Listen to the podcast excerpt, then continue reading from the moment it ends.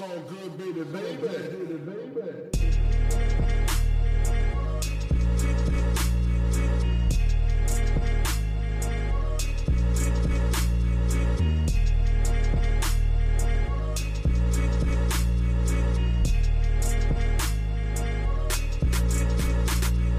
Hallo zusammen, mein Name ist Jan Wehn und ihr habt eine neue Folge vom All Good Podcast. In dieser Woche bei mir zu Gast Max Herre. Manche werden sich jetzt vielleicht denken, stopp, Max Herre war doch neulich erst im All Good Podcast zu Gast. Das stimmt auch. Er hat sich nämlich zusammen mit Davide Schovi von den Massiven Tönen und mir die Bühne in Stuttgart geteilt, wo wir im Rahmen unserer Könnt ihr uns hören Lesereise zu Gast waren und hat da über seine Rap-Sozialisation gesprochen, über die Kolchose, die Anfänge mit Freundeskreis und die großen Erfolge. Deshalb spreche ich in dieser Podcast-Folge hier mit ihm ganz dezidiert über das anstehende Album Athen, das am 8. November erscheint. Wir sprechen über die ersten Ideen, das anschließende Scheitern, aber auch darüber, wie dann der Knoten geplatzt ist und Max gemerkt hat, dass er sich auf dieser Platte vielleicht das erste Mal so richtig mit seiner eigenen Geschichte auseinandersetzen sollte und mit sich selbst, aber auch mit anderen in den Dialog treten kann durch die Musik.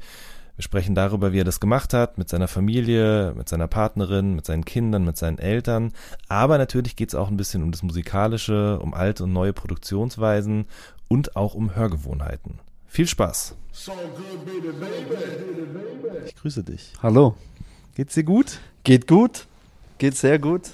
Äh, ein bisschen wie dir, dass viel los ist und Mhm. Ja. man irgendwie freudig ist darüber, dass viel los ist und Mhm. gleichzeitig man auch merkt, okay, jetzt äh, langsam äh, geht das auch, auch an die Substanz. Ja. Okay, aber es ist ein schöner Anlass, wegen dem es an die Substanz geht. Ja, absolut. Die Platte ist fertig, kommt bald raus.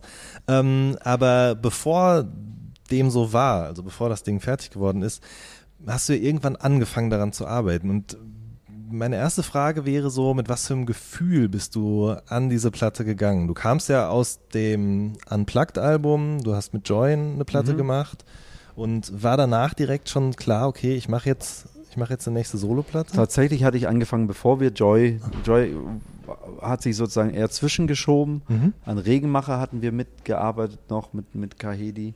Und äh, nee, es war, glaube ich, so Anfang 2015 vielleicht sogar schon, dass ich mal so die erste Session anberaumt habe, dann Okay. mit, mit äh, Sam und Roberto und so sammeln wollte. Und wir waren, glaube ich, im, wenn ich das richtig erinnere, im Dezember 14 mit Gregory Porter ein paar Gigs unterwegs gewesen, Roberto und ich. Roberto ist ja gelernter Jazzpianist, hat bei Doldinger 20 Jahre MD gemacht und, und kann das wirklich. Äh, und äh, wir, Gregory Porter hatte gefragt, ob wir ein paar Shows mitgehen, weil wir ja eine gemeinsame Geschichte dann übers Unplugged auch hatten. Ähm, und da stand ich dann, wenn ich nichts zu tun hatte, neben der Bühne, war komplett begeistert davon, wie er es schafft, sozusagen seine Songs, die ja formell Songs sind auch, eher Soul-Stücke als Jazzstücke, die zu singen bis zu einem gewissen Punkt, dann die Band irgendwie loszuschicken und dann spielten die los und über wirklich Riesenbögen, manchmal ein paar Minuten, so harten Bebop zu spielen und dann trat er wieder zurück ans Mic und fing das wieder so an, äh, fing das wieder so ein und da ich dachte, okay, sowas, das mache ich jetzt auch jetzt und das war irgendwie die, für mich die große Zeit, so eine Wiederbegegnung auch mit so Spiritual Jazz Sachen und ähm, irgendwie, ich habe mich für Ethio-Jazz-Sachen interessiert, wir haben dann mit Mulatto Astatke was gemacht, auch im Studio und ich war in Addis Abeba und so weiter. Der große Plan war, und das war so kurz auch vor dieser Kamasi-Welle und so weiter, und also ganz viel Jazz Mhm. Sachen zu machen, Spiritual Jazz, Ethio-Jazz Sachen zu machen und dann die irgendwie, wie wir es immer machen, irgendwie in so ein Hip-Hop-Gerüst zu packen wieder. Keine Ahnung, vielleicht ein bisschen wie Don't Let Me Be Misunderstood auf der Common-Platte mit Bilal äh, mal oder so. Ähm, und also das war so der eine Ansatz. Der andere war, okay, ganz viel reisen und irgendwie alte Musik diggen, aber nicht nur eben die Platten diggen, sondern am besten die Musiker mitdiggen äh, und dann äh, Sound mit denen machen und am besten deren Geschichten auch gleich heben, wie so ein Feldreporter, äh, weil ich relativ wenig Lust hatte zu Anfang, mich da mitzuverhandeln in der Musik. Irgendwie kam mir das albern vor, irgendwie Songs über mich zu schreiben. Ich dachte, das ist, ey, ich mache total gern Musik und Ja. ich mache es gern für andere, aber dieser Max nervt da irgendwie. Der ist mir nur im Weg, äh, wenn ich da immer mit diesen äh, eigenen Unzulänglichkeiten, Eitelkeiten und, Mhm. äh, und so zu tun habe, dass der muss weg, dann wird das gut. Mhm. So, also jetzt ein bisschen lang aufgehört, ausgehört, aber so fing das an. Okay. Ne? So 2015 haben wir Joy gemacht und dann eigentlich so diese richtige Albumphase ging los Ende 2016. Im Dezember bin ich nach Tel Aviv für ein paar Wochen, habe angefangen zu schreiben, eigentlich Dezember, Januar mit einem kurzen Gastspiel zu Hause und fing für mich so zu überlegen an, was ich machen wollte und habe äh, eine Woche Maxim eingeladen im, Mhm. im äh, ähm, Dezember und im Januar eine Woche Tour und Maxim kam dann auch nochmal und habe dann sozusagen, das wusste ich, dass das funktioniert, weil wir für Joy zusammen Sachen gemacht hatten für die Gleisdreieckplatte. Und äh, da saßen wir zusammen, die, die Woche mit Maxim und da wurde ganz viel gesprochen und darüber, was man, was ich will und was ich nicht mehr will und äh, äh, was für eine Sprache ich mir vorstelle und welche Geschichten da in Frage kommt und wie man sich annähert, so einer Idee von äh, viele Geschichten von anderen zu heben und sich dann irgendwie aber da drin trotzdem auch noch mitzuverhandeln. Ähm, und dann kam Tour äh, die Woche und wir äh, und der eigentlich auch eher so wie jetzt so eine Situation. Er fragte ja, wo, wo brennt's denn? Wo ist denn irgendwas? Wo findest du denn Mhm. in dir irgendwas, was dringlich ist, äh, äh, was da was da irgendwie gehoben werden muss? Und äh, da entstanden in dieser Zeit ganz wenig, weil ich wirklich auf der Suche war und wirklich auch erstmal so eine, so eine Annäherung an mich war. Okay, wie kann ich mich überhaupt noch formulieren und wie, wie sehr will ich mich damit auch verhandeln und damit auch so exponieren und, und, und, äh, representen. Ähm, und da entstand Athen, äh, äh, der Text, und es entstand der, das, was jetzt als Strophe ein Diebesgut äh, noch, noch übrig geblieben ist. Eigentlich eine Reflexion äh, darüber, äh, über diese Zwänge äh, zwischen sozusagen äh, Verantwortung im Rap, äußerem Bild und, und dem inneren Drang des Künstlers, irgendwie aber bei sich zu bleiben und irgendwie äh, sich da auch wiederzufinden. So, das sind Sachen, die da übrig blieben. Sonst kam da aber auch lange, lange nichts. Lange nichts, okay. Und, äh, Das heißt aber, dieser Plan, eben aus dem Leben anderer Musiker zu erzählen, mit Hilfe deren Geschichten, das, das hast du, habt ihr jetzt schnell verworfen. Das habe ich relativ schnell verworfen, weil ich kam, ich bin der Sache einfach nicht Herr geworden. Und auch mit diesen, ich habe eine ganze Platte, ich mache es ähnlich wie über Casper habe ich es mal gehört, oder wir haben mal darüber gesprochen. Ich kompiliere auch ständig Alben. Das sind dann Mhm. alle musikalischen Skizzen, die ich gut finde und die kompili- kompiliere ich dann zu irgendeinem Album, das für mich so einen homogenen Kosmos darstellt. Ähm, hatte ich da auch bestimmt drei oder vier verschiedene Alben, die alle sehr spiritual waren und, und ich musste einfach feststellen, auch vor allem wenn ich da allein saß, dass ich nicht Gil Scott Heron bin und auch nicht die Last Poets oder so, so dass mir einfach dieser Duktus fehlt, diese Sprache, aber auch dieser, äh, dieser Kosmos, in dem eben diese Art von Texte entstehen können. Und Spiritual bin ich halt irgendwie auch nicht. Mhm. Und dann ist es auch noch Deutsch und so und äh, Paul Cézanne bin ich auch nicht, ich bin auch nicht äh, also kein Surrealist oder irgendwas. Also ich äh, äh, äh, Davide schrieb ja auch vom, vom Scheitern, also das war ein, ein Scheitern. Mhm. Also er hat die Bio geschrieben. Hat die äh, Bio geschrieben, genau. Albumtext, ja. Genau. Ähm, so, das war, äh, das war, also ich scheiterte an der Sache und das landet in der Schublade und das kommt jetzt vielleicht irgendwann als Instrumentalmusik raus, aber betextet kriege ich das eben nicht. Und äh, infolgedessen um, ähm, habe ich mich hingesetzt und eigentlich die Musik wieder ausgemacht und eigentlich zum ersten Mal ausgemacht und mir überlegt, okay, was will ich eigentlich, was will ich eigentlich erzählen oder was kann ich erzählen? Äh, ähm, wo, wo sind denn irgendwie eigentlich irgendwelche, sagen wir mal, Bruchstellen äh, in meiner, in meinem Inneren, die in mir irgendwie eine Dringlichkeit erzeugen Mhm. und das Gefühl erzeugen, ey, das muss jetzt aber mal, der Sache muss ich jetzt mal nachgehen und das muss ich mir auch nicht ranholen, da weiß ich genug genug darüber, weil das sind ja Mhm. meine Gefühle und das sind Mhm. meine Erinnerungen, das ist mein Leben. Das muss ich nicht konstruieren und nicht bauen und mir nicht ranholen, sondern das ist einfach Das ist da. da. Ja. Und so ging das los, die Aha. ersten Songs. Und dann wurde da so langsam ein Schuh draus. Aber warum hast du dich dem dann erstmal kategorisch verwehrt? Äh, Also das ist ja eigentlich schon ein Zeichen dafür, dass man es machen sollte, wenn man sich das, wenn man das so kategorisch ausschließt. Hätte ich jetzt gedacht. Ja, das weiß man aber auch erst den gibt es später. jetzt ja auch eine Weile, diesen Künstler. Mhm. Ne? Und, äh, und ich glaube, ein Teil von mir ist auch schon in dem Bewusstsein äh, sozialisiert, dass man sich nicht so wichtig nehmen soll und dass das irgendwie äh, natürlich viel interessantere Menschenbiografien und viel äh, äh, ja, ich benutze das Wort gerade viel, aber dringlichere Fragen gibt, als ob jetzt gerade ein, äh, ein, ein, Typ wie ich äh, irgendwie ein, ein, Problemchen hat oder so. Ne? Und äh, ich glaube, das musste ich irgendwie abschlagen und sagen, nee, das hat, das ist erlaubt und das ist auch okay, das zu machen und, und dann eher zu suchen, den, so, und das ist, was mir jetzt natürlich im Nachhinein total klar ist, dass man immer über seine Geschichte kommt und im besten Fall aber damit eigentlich ja nur ein Türöffner ist für die Geschichten der, die es nachher rezipieren und hören. Ähm, und ich glaube, jetzt mit den ersten Rückläufen, die ich bekomme, ist das auch, auch gelungen, dass es eben nicht eine Platte ist, die da stehen bleibt, wo irgendjemand jetzt so einen Schwank aus seinem Leben erzählt, sondern äh, wo es darum geht, irgendwie in einen Dialog zu treten und eigentlich so eine Türe auch bei anderen aufzumachen, zu sagen, ey, mhm. ja, das, ich weiß genau, worüber der spricht.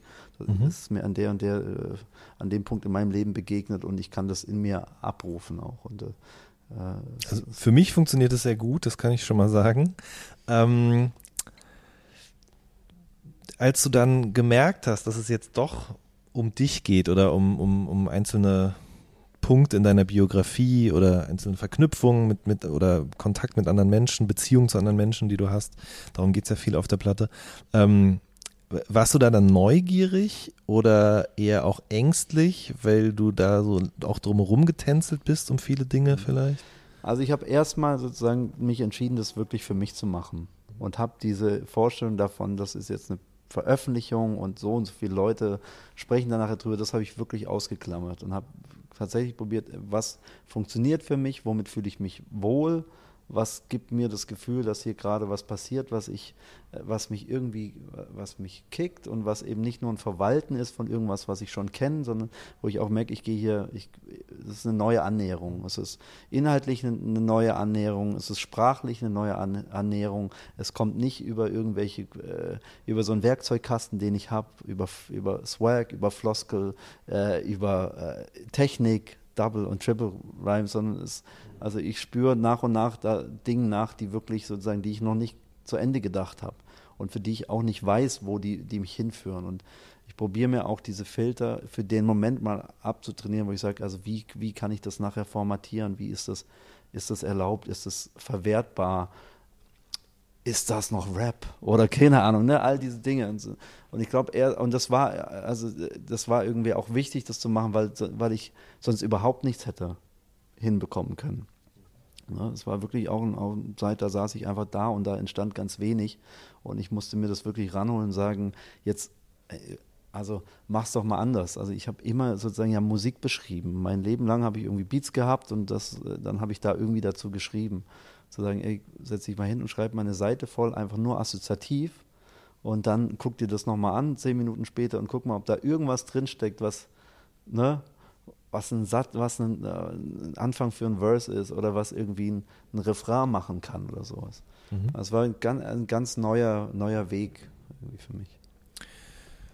Mm, und wie bist du den beschritten? Also zum Beispiel so ein Song wie 17. September. Also ist dann da nur die Idee, okay, ich möchte gern ein Lied über meinen Vater schreiben oder gab es dann Situationen, von der du ausgegangen bist? Ja, also da spielt schon auch dieser Dialog eine unglaubliche Rolle. Da, mit Maxim habe ich den geschrieben auch und einfach zu wissen, okay, was da ist an Geschichte und sich auch dazu zusammen hinzutrauen und das zu heben, auch in, im, im, Gespräch. Und dann sind, deshalb sind auch viele der, der Strophen sehr assoziativ irgendwie oder sehr auch, auch wie man ein Gespräch führt. Viele Einstiege in Songs sind eigentlich, äh, sind eigentlich wirklich, äh, ja, ja, fast wie, äh, keine Ahnung, wie, wie Mitschnitte solcher Gespräche. Und das gefiel mir total gut. Ich gemerkt habe, über diese Gespräche öffne ich mich irgendwie und traue mich auch an diese Punkte hin. Und es ist ein sicherer Raum, weil, es, weil das Freunde sind, Menschen, ne, die, äh, die das verstehen, die gleichzeitig auch Songwriter sind, die auch verstehen, wenn man da auf irgendwas, wenn man da irgendwas formuliert, wo sie sagen, ey, das ist doch, das ist doch die Line, du hast es doch gerade gesagt oder so. Such's doch nicht, da, da ist es doch. So, so einfach ist es doch vielleicht. Und das hat mir total geholfen, natürlich, da irgendwie weiterzukommen und da nicht zu versumpfen und äh, ähm, auch mal was stehen zu lassen. Ähm, oder auch mal, wenn man so äh, eben, da eben kein neuer Gedanke dazu zu kommt, einfach nochmal äh, noch mit, einer, mit, mit einer Frage oder einem, einem Einwurf irgendwie das weiterzubringen und da dialektisch zu bleiben. Was glaubst du, warum das erst jetzt so gekommen ist? Also, dass du jetzt solche Songs schreibst? Ich habe, glaube mich da schon auch angenähert mit der äh, Singer-Songwriter-Platte. Mhm. Da habe ich das auch gemacht und trotzdem bin ich da nicht so vorgedrungen. Es war trotzdem so formal und es war Neuland und ich wollte da trotzdem irgendwas gerecht werden, in der Vorstellung davon, wie sowas klingen muss jetzt Mhm. oder so.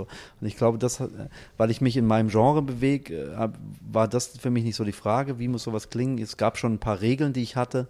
Also so ein Floskelverbot, so ein Aphorismen-Rap-Verbot, Mhm. so ein alles, was ich nach irgendwie zu Ende gedacht und äh, so einem äh, so ratgeberisch oder so anhört, das, das wollte ich nicht. Pose kam mir ganz komisch vor. Mhm. So, so, also, ähm, und das war, also nicht, dass ich es formuliert hätte, aber das hat sich so dahin, dahin entwickelt. Zum Beispiel auch Anglizismen kamen mir völlig deplatziert vor.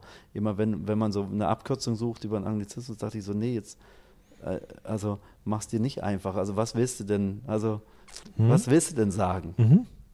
So, und, ähm, und das hat mir irgendwie, das hat mir geholfen, mich da drin wohlzufühlen, das Gefühl zu haben, ich mache was, was irgendwie, was mir entspricht. Äh, ähm, und gleichzeitig habe ich natürlich probiert, soundmäßig und auch flowmäßig irgendwie die Sachen, die ich höre und auch die jungen Sachen, die ich höre und auch diese Sachen, die eigentlich nur über Swag kommen, zu, da, da mit, mit einfließen zu lassen, zu inherieren und irgendwie aber meinen Weg zu finden. Auch, ja, und einfach irgendwie, keine Ahnung. Und ich weiß nicht, warum erst jetzt, aber vielleicht ist es einfacher, sozusagen, so diese Layers abzulegen und unverstellter vielleicht zu sein. Mhm. Auch ich bin ja jemand, der auch aus der Generation kommt, in der man auch seine Stimme wahnsinnig verstellt hat beim Rappen und Sachen gebunden hat und gedehnt hat und, und EIs erfunden hat, wie Kreis, die es in der deutschen Sprache vorher nicht gab und whatever. so, und das ist natürlich, ja, also das, das hört man sich selbst dann manchmal mit so einem äh, peinlich berührten Schmunzeln Mhm. äh, und natürlich auch einer gewissen Großzügigkeit nach ein paar Jahren an. Ja. Ähm, und trotzdem will man da in diese Falle irgendwie, wollte ich da auch nicht mehr reingehen. Mhm.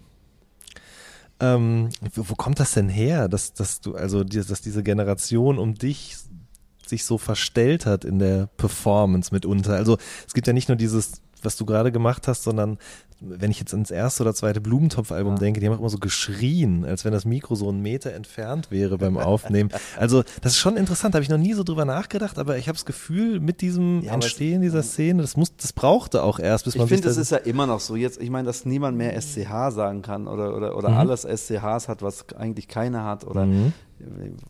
oder alle wahnsinnig da unten, wie die Franzosen rumdrücken, ihre Mhm. Stimmen. Mhm. So, das ist ja auch jetzt nicht eine normale Stimmt. Sprech oder und das gibt's immer. Ich meine, Ja.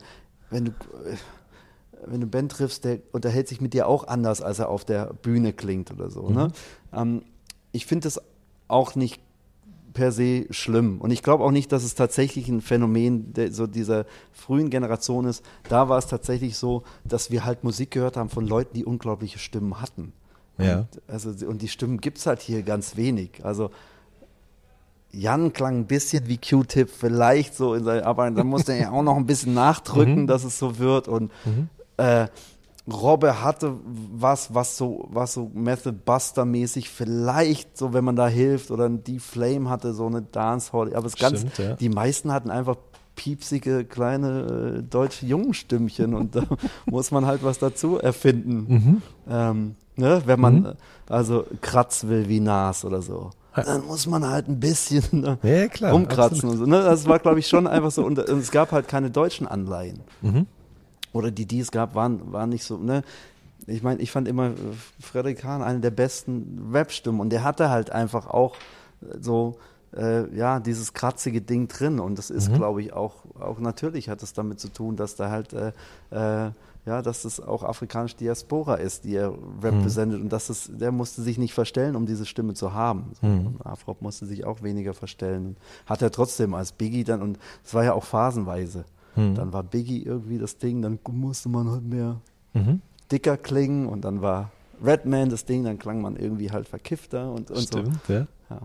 Aber Mhm. ich glaube, das ist auch geschuldet der Situation, dass es, dass es halt nicht wahnsinnig viel Anleihen gab oder Vorbilder. Mhm. Und äh, finde, dass jetzt heute auch viele Rapper eh- sehr ähnlich klingen auch. Ne? Dass es gibt so Mhm. ein, ein, ein Style, Ja, zum Beispiel, ich habe das Gefühl, da wird viel nachgedrückt gerade und die Stimmen werden ein bisschen tiefer gemacht und so weiter. Mhm. Ähm, Mhm. wenig Leute begegnen dir, die, so mit, die sich trauen, mit ihrer eigenen Stimme zu performen. Ich, ich, das ist auch jetzt gar nicht wertend gemeint. Ich habe Ja, nur für klar. mich gemerkt, dass je, pe- sagen wir mal, echter oder so unverstellter die Geschichten werden, die, werden, die ich hebe, desto unpassender ist es, dem irgendwie so Layers und so Filter zu geben. Mhm. Denke ich, vielleicht höre ich das in zwei Jahren und denke, oh wow, ist das alles verstellt. Ich, Mhm. Also zumindest war das der, der Anspruch. Ja. Ähm, du sagst auf Diebesgut, du hast den Song gerade eben schon angesprochen, ja, das äh, bin eins geworden mit meiner Paraderolle. So. Ähm, und mich würde mal interessieren, wann hast du gemerkt, dass dir zum einen diese Rolle so zugeschrieben wird? Ich vermute mal sehr am Anfang schon. Und wann hast du vor allen Dingen dann gemerkt, dass das nicht mehr so stark von dem zu trennen ist, wer du eigentlich bist? Also, dass, dass du eben eins damit geworden bist, wie du sagst.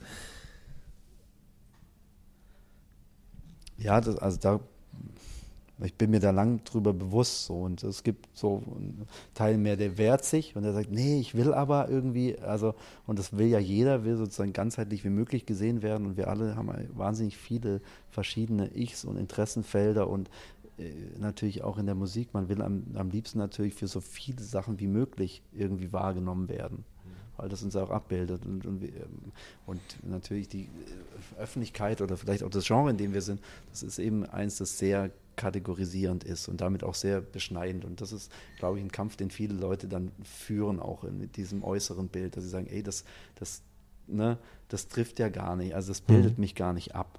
So. Und äh, ich glaube, dass als junger Musiker diese, diese politischer Rapper-Schublade, die war sehr eng gefasst, muss man auch sagen. Also auch wenn man die Platten damals hört, da war ja viel mehr drauf als das. Und das war irgendwie ein Alleinstellungsmerkmal und damit auch sehr präsent für die Leute und, äh, und das war, war für mich auch zu verstehen und gleichzeitig hat sich dann daraus natürlich auch sozusagen was abgeleitet.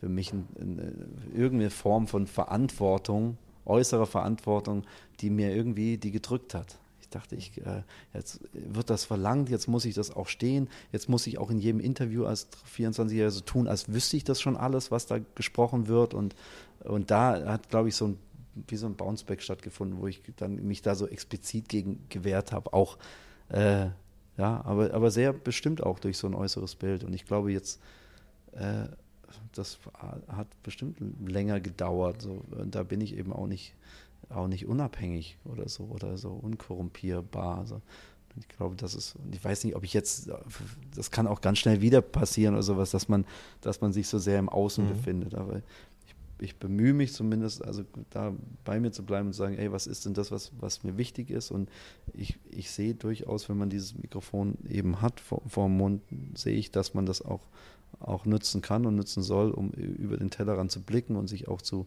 positionieren. Ich glaube, das wird immer wichtiger, auch, auch in, in diesen Zeiten. Und es, ich finde trotzdem, also als Musiker wünscht man sich diese Form der Unabhängigkeit oder als Künstler, dass man das entscheidet zu tun und dass es nicht ein äußerer Antrag ist. Und das ist natürlich mein, mein, die Art und Weise, wie ich aufgewachsen bin, hat auch damit zu tun, dass ich diesen, es ist auch immer eine, dieser Song ist auch eine Zwiesprache mit meiner Mutter, Mhm. sozusagen, die das nie formuliert hat, aber die einfach ein Leben mir vorlebt, das bis heute engagiert ist und politisch und an dem spiegel ich mich und merke, ey, ich kriege das alles überhaupt nicht so hin und ich bin viel widersprüchlicher und ich bin äh, viel, viel bequemer und unengagiert und das ist immer so ein, wie so eine, dieses Mahnmal. Ne? Mhm.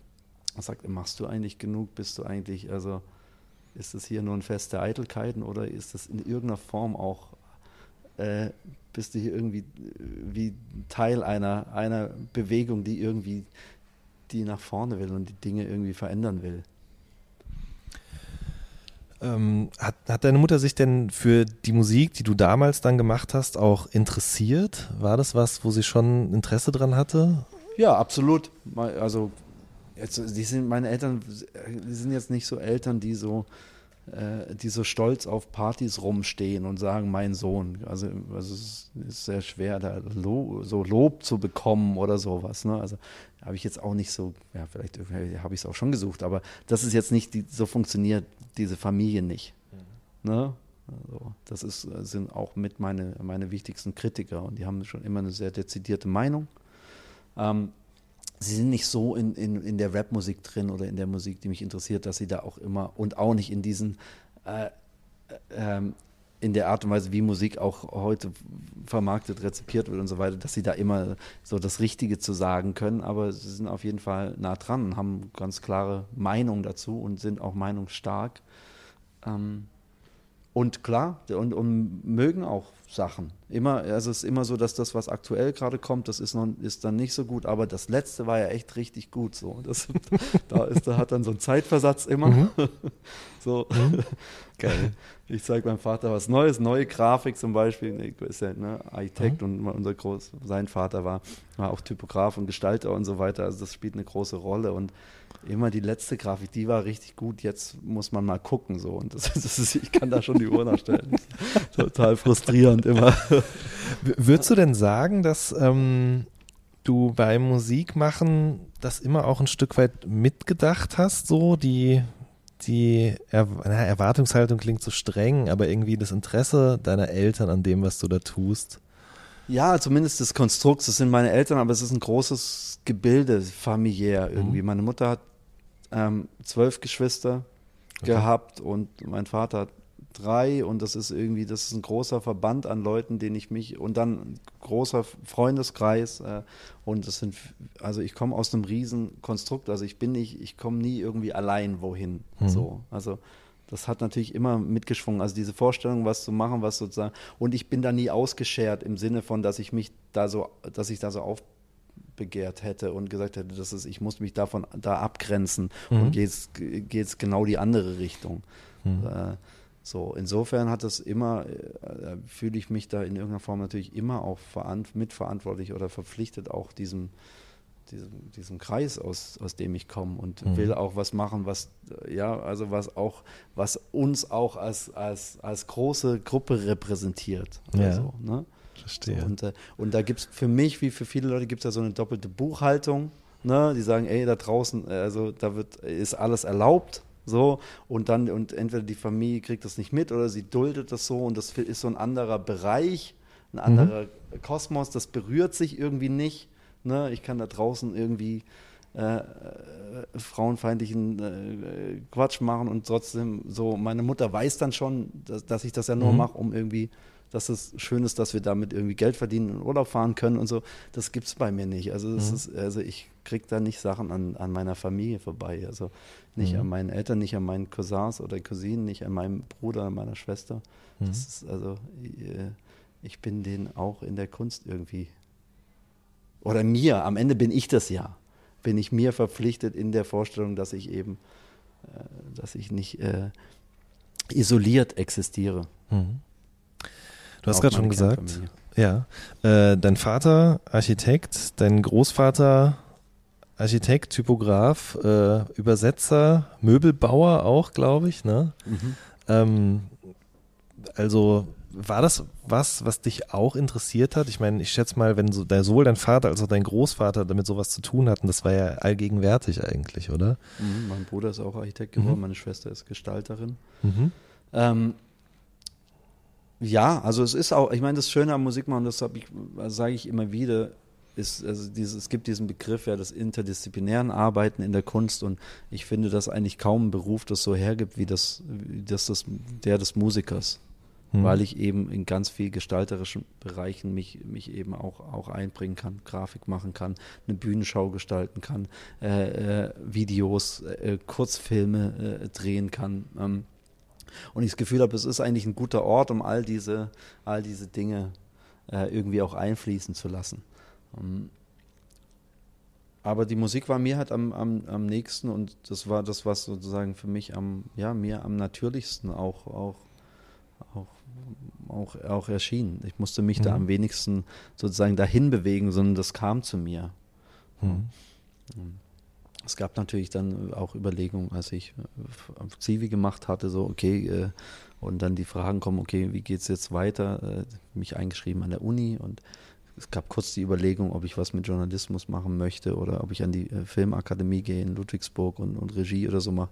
Aber das waren irgendwie alles so ne, Plan, Plan Bs und irgendwie so, so Ideen, so, ach, mach doch was Gescheites und ne, auch so eine. Kurzes Aufbäumen. Ja. Ja. Und das, das, aber ehrlich gesagt habe ich das nie zu Ende gedacht. Mhm. das, äh, und musste ich zum Glück auch nicht zu Ende denken, weil wir ja sehr nahtlos dann, äh, dann auch Quadratur des Kreises und so Mhm. gemacht haben. Und dann war das eh äh, entschieden, dass ich jetzt Berufsmusiker sein kann. Mhm. Du bist ja mittlerweile auch selber Vater von drei Mittlerweile Kindern. ist gut. Ja, mittlerweile, ich wollte gerade sagen, die sind auch alle schon, äh, schon etwas älter. Ähm, hat das auch nochmal was in der Beziehung zu deinen eigenen Eltern verändert, dass, dass, dass man die anders sieht? Also ich glaube, ich bin echt ein Spätentwickler, weil es gibt Mhm. ganz viele Sachen. Also ich rede mit vielen Leuten, die sind 10, 15 Jahre äh, jünger als Mhm. ich und die haben ein viel äh, differenzierteres Bild ihrer Eltern, als ich das habe. Und vielleicht äh, also mache ich das gerade. So, ähm, deshalb, ich kann das nicht so sagen, dass das, also ich Vater wurde und dann setzte so die große Auseinandersetzung mit meinen Eltern ein, sondern es war immer noch sehr dieser Verband und jetzt kommen da halt Kinder dazu und man macht das irgendwie auch zusammen und da war ein großer Rückhalt Mhm. auch. Wir waren ja beide Musiker äh, durch, durch, durchgehend und auch ähm, zusammengearbeitet, auch Joe und ich dann und da war eigentlich, also dieses Elternwerden war trotzdem auch immer so, so, so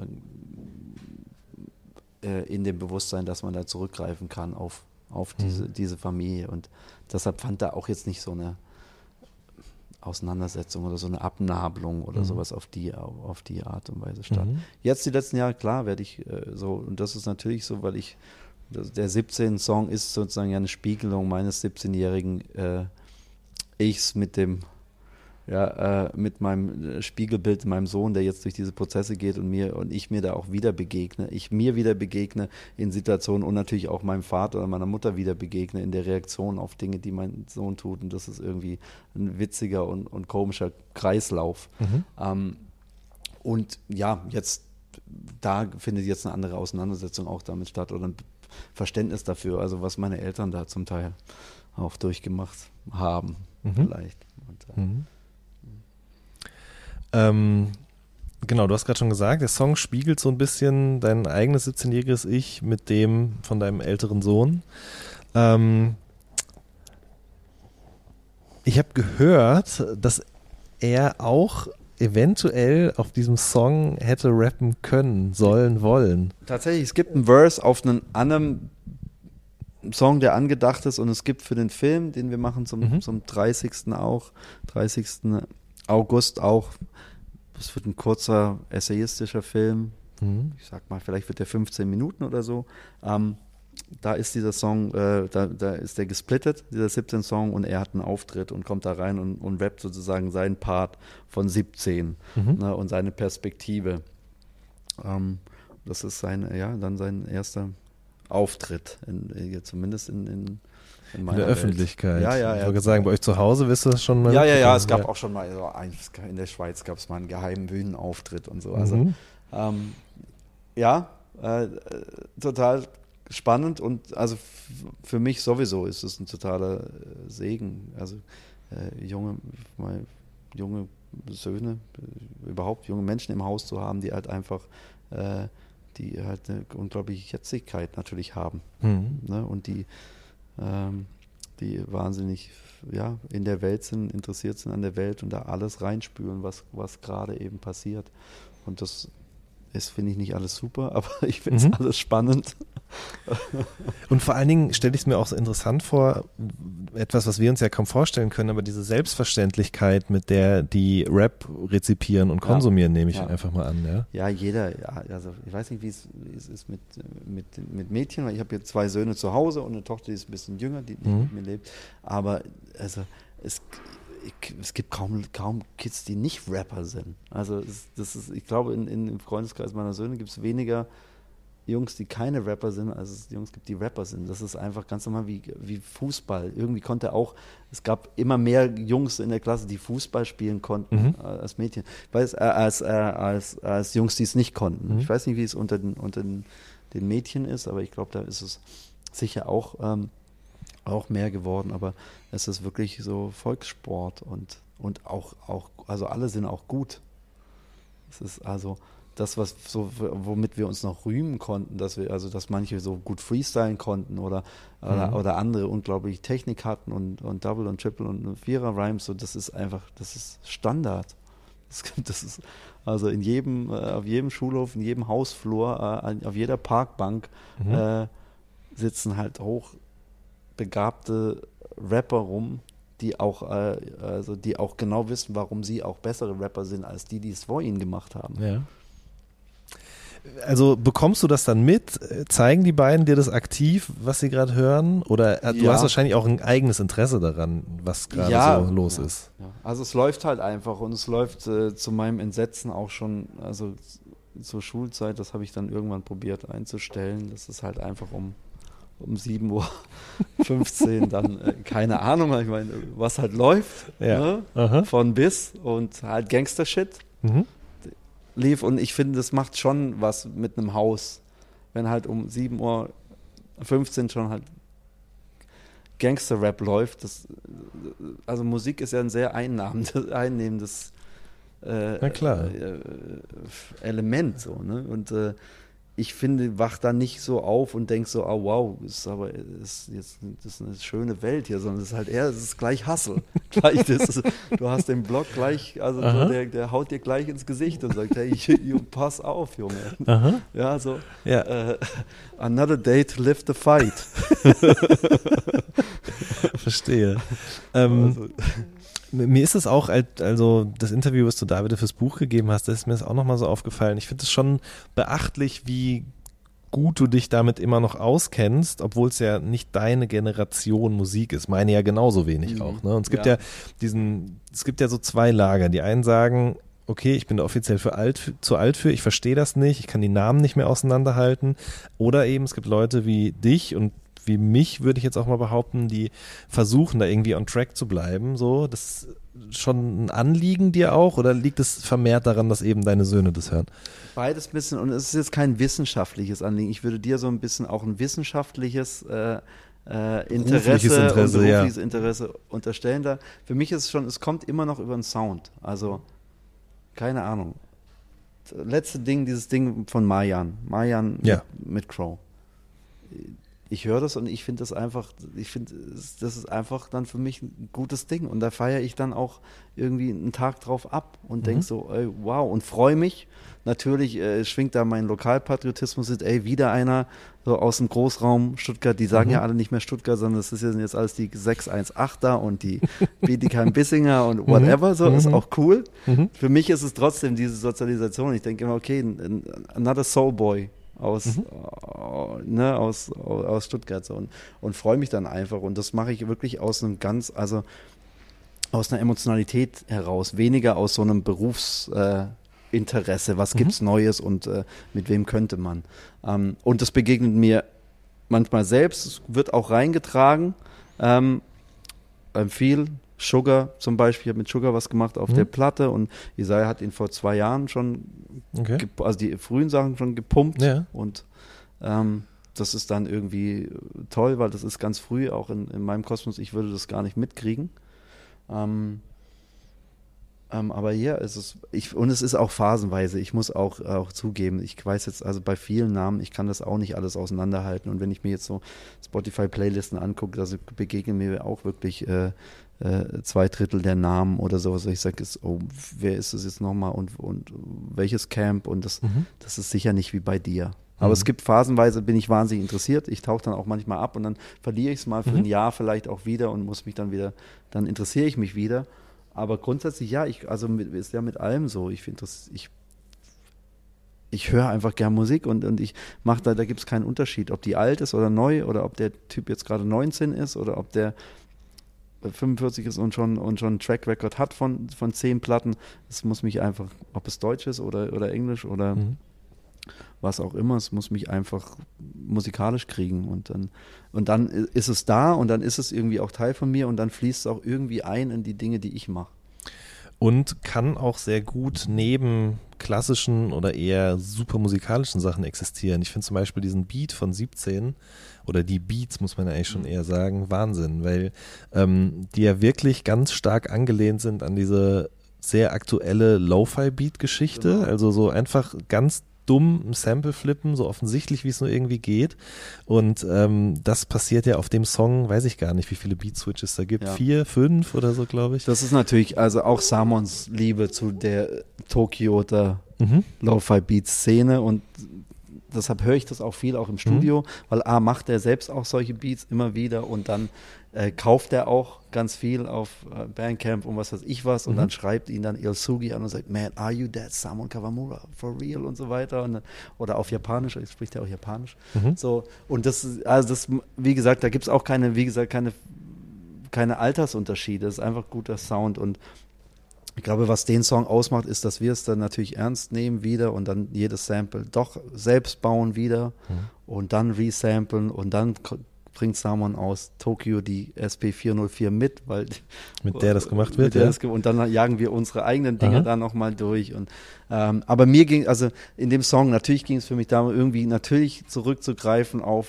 wie wir damals eine Cram Puba 2000 Platte gehört Mhm. haben, diese Emotion, die aus dieser Sample-Welt e- eben kommt, auf die ich auch schon erste Schritte gerappt habe. Und Mhm. das ist ja ein Song, der da irgendwie auch anknüpft. Ja. Äh, und das trotzdem ins Jetzt zu transportieren, weil eben es auch eine Situation jetzt, jetzt verhandelt und zu sagen, es also es ist eben nicht 90s Mhm. Rap, sondern es ist Lo-Fi, Soulful Hip-Hop von jetzt.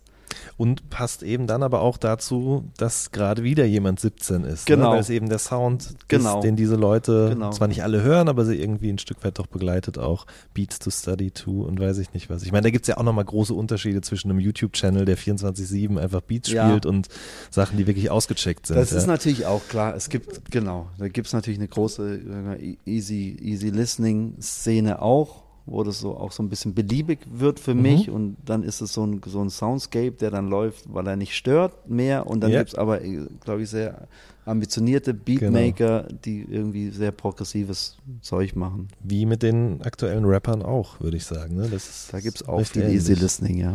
Ja. Oder Heavy, heavy Listening.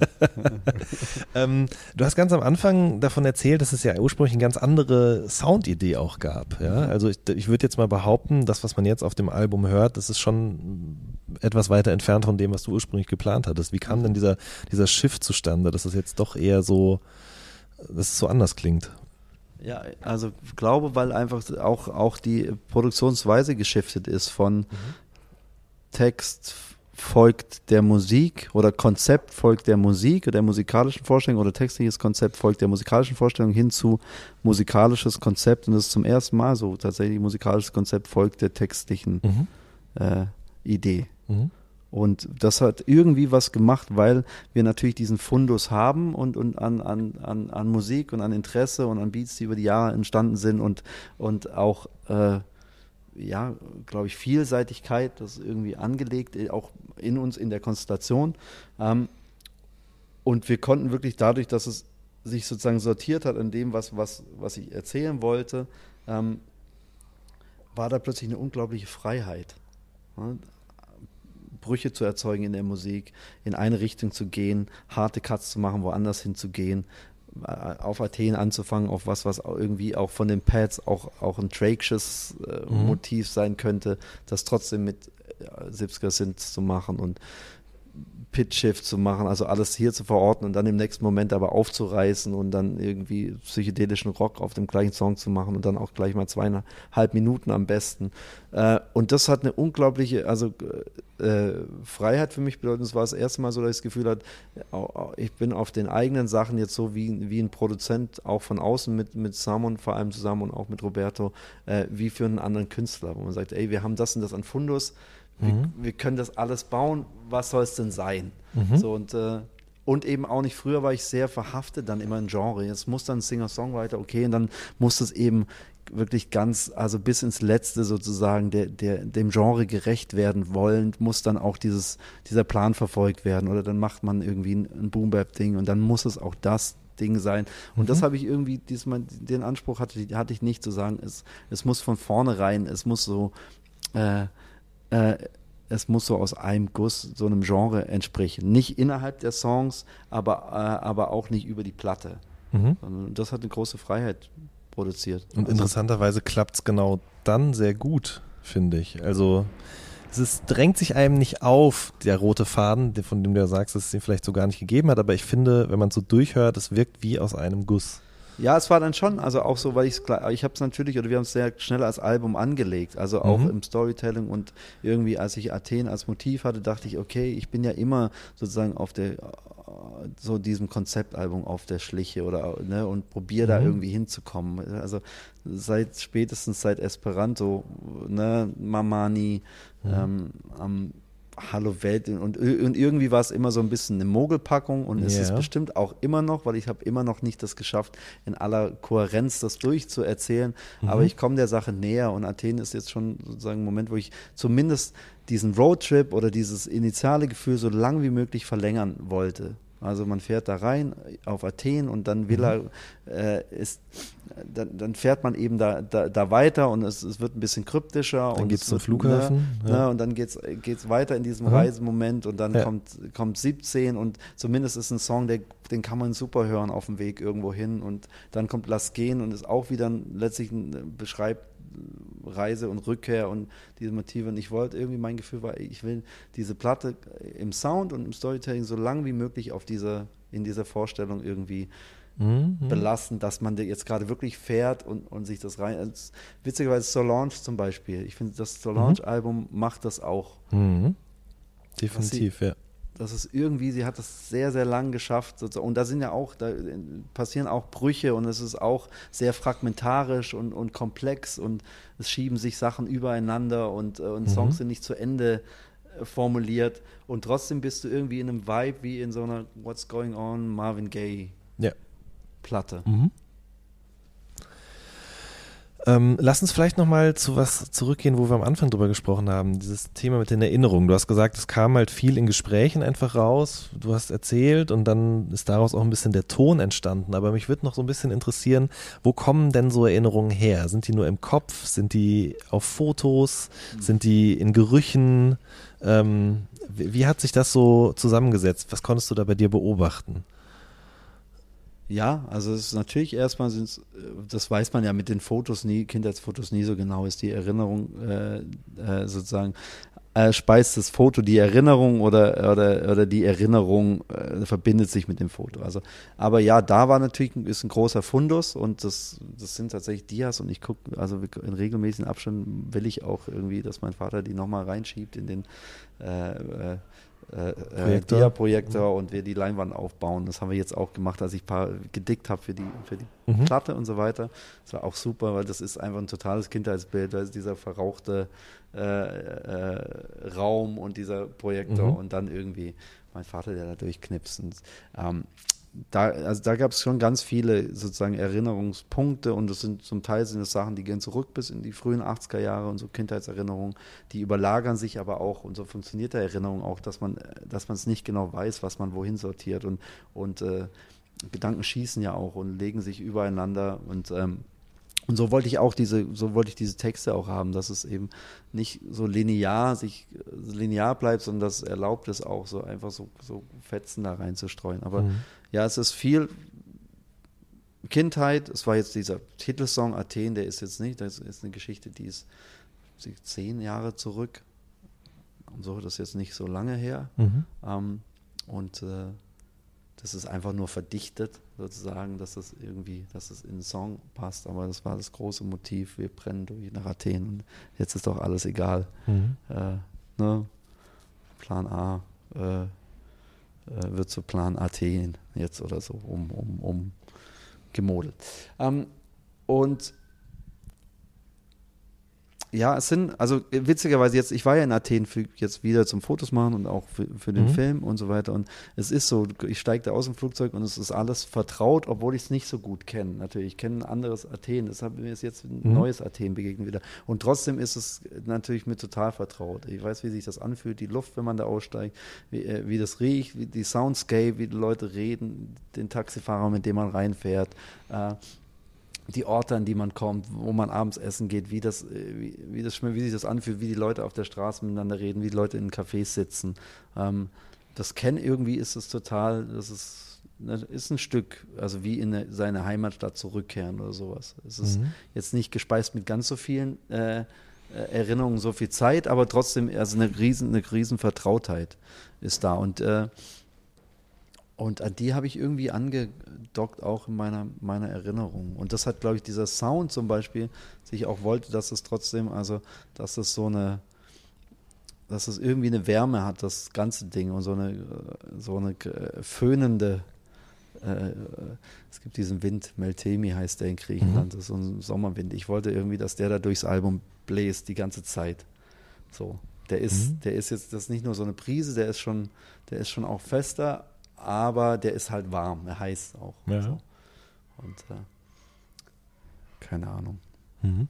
Ähm, Hört man den auch? Oder, also ich meine jetzt im wahrsten Sinne des Nee, Wortes. auf, auf, nee, als ne? Sound Ja. Nee, Nee, den ne? hört man vielleicht nur im, im, im White Noise der, der Maschinen, der alten Synthesizer oder so. Aber mir ist auf irgendeiner Stelle ist mir das aufgefallen mit dem, äh, dass die Gardinen in Flammen aufgehen oder so. Da hört man auf jeden Fall Da irgendwas ist, zum Beispiel. ja, da ne? haben wir, also wir haben viel mit Space Echoes gearbeitet, äh, weil für mich das auch sozusagen eigentlich die Dub-Übertragung für so Psychedelic, also Mhm. das, was die Fliegenden getan im Psychedelic Rock machen, das machen eigentlich die Space Echoes im Dub und das ist Mhm. aber auf eine ähnliche Art, ist es irgendwie psychedelisch und entrückt und äh, damit auch eben zwischen, äh, zwischen Dasein und Nichtsein, äh, Wachsein, Träumen, Erinnerung und Jetzigkeit oder so. Mhm. Das war ein Element, das viel auftaucht. Auch diese Dubbigkeit irgendwie, also spätestens bei dem Song da über meinen Vater, ich habe natürlich überlegt, mit Kitschkrieg hat ein Beat und wir haben den nach und nach, haben wir den immer mehr in so ein 80er-Jahre-Ding dann mit, mit Mhm. den Kahedi-Jungs auch gedrückt und ich dachte, okay, also was sind denn die Songs, mit denen wir auf so einem Roadtrip in den 80er Jahren unterwegs waren? Und Mhm. kam irgendwie der erste, der mir einfiel, war La Isla Bonita, Mhm. Madonna, das wollte ich aber nicht machen. Und dann war ich ziemlich schnell bei Grace Jones, Mhm. äh, La Vie en Rose und so. Und das ist ja, Sly und Robbie haben das produziert damals. Und das sind diese alten 80er Drum-Computer und es hat schon Low-End und Mhm. es ist trotzdem, fliegt alles so irgendwie in so einem Island Mhm. äh, keine Ahnung, Island, Dub, Pop, Reggae, äh, so einem heißen, ja, wie auch so, einem, so einer he- heißen Luftigkeit einem um die Ohren. Und ich finde, in dem, also wenn man das so mitdenkt, funktioniert auch dieser erste Song total gut, obwohl der ja an ganz anderer Stelle passiert ist. Also die Geschichte, Mhm. die du da erzählst. Du sagst gerade ungefähr zehn Jahre her, aber dann die Geschichte mit deinem Vater, das ist schon ein bisschen länger her und so, aber es hängt irgendwie, hängt's zusammen, so. Ich finde das Motiv eben schön und äh, also dieses sich da ins Auto setzen und als Stuttgarter ist es einem irgendwie sehr vertraut, weil es gibt viele Leute, die sozusagen ihre äh, Sommer verbracht haben auf der Transitstrecke nach äh, Ex-Jugoslawien, Bulgarien, äh, äh, Griechenland in die Türkei fahrend, so. 123er Metzger-Benz heißt der in Stuttgart und dann ging es da, ging's da runter. Ähm, irgendwie, das ist so ein Motiv, das mir so äh, irgendwie vertraut ist. Wir sind, Ja. haben den Roadtrip auch mal gemacht, sind aber dann über Italien, dann auf die Fähre und dann nach Patras. Aber ähm, und das war irgendwie, deshalb, äh, ich brauchte nur einen Moment, wo man sich auf diese Reise begibt und dafür war Athen einfach Mhm. gut. Sozusagen, okay, jetzt, jetzt fahren wir los.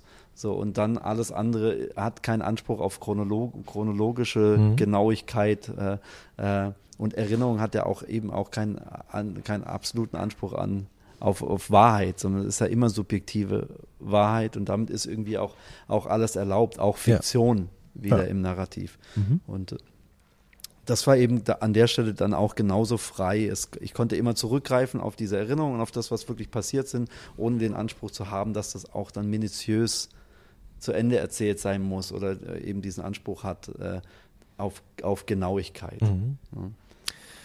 Was hast du gemacht auf den Fahrten damals als Kind?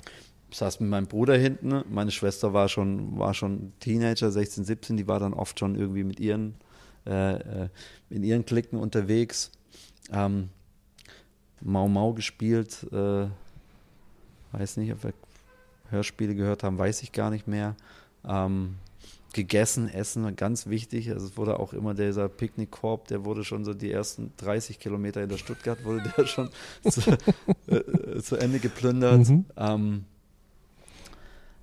ja, gesungen wurde auch. Meine Mutter sang sehr gerne auf diesen Reisen und wir sind ja so Krippstheaterkinder. Also das waren Lieder, die da gesungen wurden. Gespickt oder, oder so unterbrochen durch ein paar vielleicht italienische Partisan-Songs. Mhm.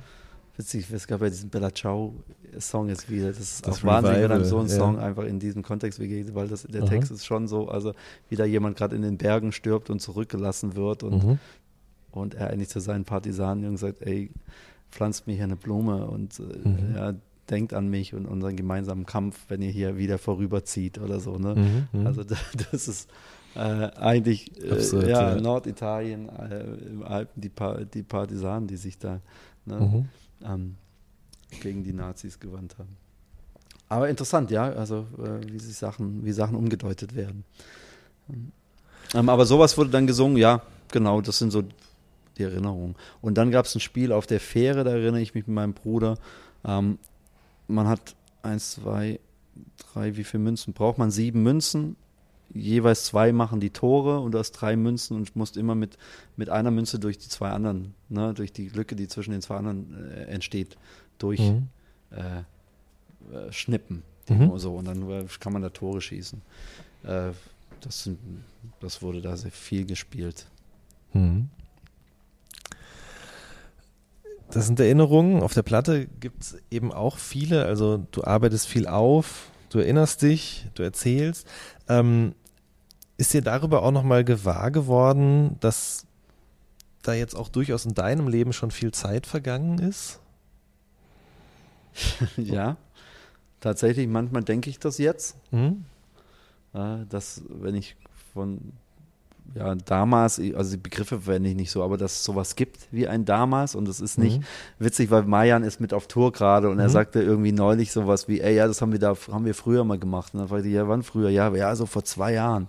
dann dachte ich so, ja, äh, so, also wenn ich jetzt früher sagen würde, dann ist, sind das ganz schnell auch mal 30 Jahre, 35 Jahre. Mhm. Bin auf meinen Ohrring angesprochen worden. Dann wusste ich kurz, hey, du trägst jetzt einen Ohrring. Und dann habe ich gesagt, ja, ich habe das irgendwie wieder durchgestochen, den habe ich mir, da habe ich kurz gerechnet so, ja, den habe ich mir vor 35 Jahren gestochen. da habe ich dann gesagt. Dann, so, dachte ich, okay, ja, das, Mhm. äh, das fühlt sich jetzt echt, das fühlt sich jetzt lang an. Ich meine, da Mhm. war ich elf, also auch noch nicht super alt, Mhm. aber trotzdem, das fühlt sich schon. Also 35 Jahre zu sagen, da ist, hat man Mhm. irgendwas gemacht, was sich nach Teenager anfühlt, Ja. äh, das äh, ist lange, ja.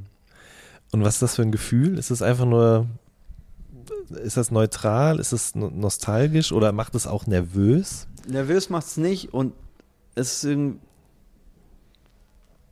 ja, also es ist, nee, also äh, es ist weder, weder besonders schön noch besonders beunruhigend, sondern äh, es ist so und äh, ähm, mir macht es Spaß, jetzt gerade da zu sein und jetzt was zu machen, was ich jetzt gerade cool finde und was ich irgendwie zeigen will und, Mhm. und, und was ich präsentieren will, womit ich auf die Bühne will und das will ich irgendwie gut machen und das, das will ich, will ich ins, ins Hier und Jetzt tun. So, Mhm. und das, glaube ich, ist, äh, ist so das, was mich am meisten in, interessiert immer noch. Also irgendwie, was ist das, was ich jetzt mache, was ist das, was ich als nächstes mache. Und natürlich gibt es irgendwann Track Record oder Geschichte.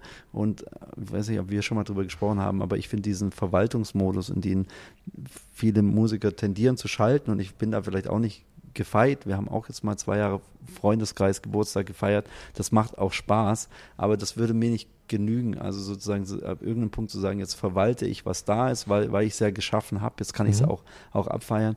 Das, also, und das war auch, um da zurückzukommen irgendwie, also die Motivation für, für diese Platte ist auch, also ich will mir das selbst glauben und ich will diesen Fälscher äh, sozusagen und diesen Conny Kujau, der mir da begegnet, der sagt, ey, was würde denn Max Herre machen oder wie würde das denn klingen, den will ich irgendwie, äh, den will ich austricksen und den will ich irgendwie zum Schweigen, Schweigen bringen. Mhm. Äh, insofern ist es einfach, ist es einfach jetzt und ich bin so alt, wie ich bin und ich fühle mich in manchen Momenten, ja, denke ich so, bestimmte Sachen, so da bin ich gerade nicht drin, aber das hat überhaupt auch damit zu tun, dass wir in der Phase sind als Musiker, in der sich die, gerade diese ganze Industrie neu erfindet und auch die Technologie eine komplett andere ist und, und sich Leute, die man früher adressiert hat, auch erst umorientieren gerade und man nicht so genau weiß, äh, wo sitzen die Leute, die eigentlich, die man ansprechen möchte und sich da ausprobiert und Insta-Accounts äh, baut und, und, äh, und irgendwie ne, seine Musik in diese über, probiert zu überführen in diesen neue, Mhm. in diesen neuen Markt, in dem es keine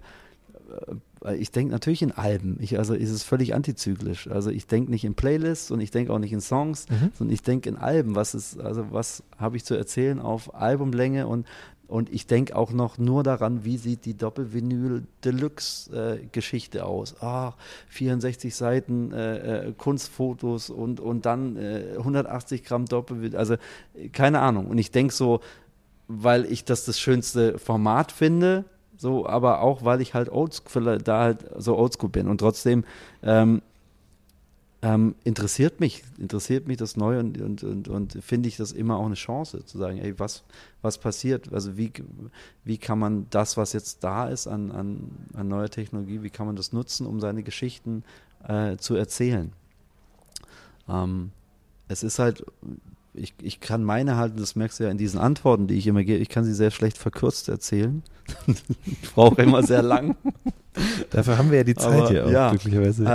Äh, und, und irgendwie das wünsche ich mir natürlich ein bisschen, Mhm. dass es da, also dass es da irgendwie auch, auch wieder vielleicht hingeht oder zumindest auch eine Nische gibt, in dem denen das erlaubt ist, dass man Mhm. irgendwie sich Zeit nimmt und sagt, ey, da ist irgendwie jemand. Und ich höre mir auch Alben nach wie vor an. Mhm. Weiß nicht, wie es dir geht, aber ich will dann schon, also und nicht von allen Künstlern, aber Klar. es gibt einfach ein paar Künstler, bei denen weiß ich, die legen das auch darauf an. Und dann will ich das wissen. Und, ne, dann, Man will wissen, was derjenige sich dabei gedacht so, hat. und dann, ja. dann quält man sich so die ersten, äh, äh, keine Ahnung, vier Male durch so ein Frank Ocean Album oder, Mhm. oder sowas. Das war so das letzte, wo mir das so klar war.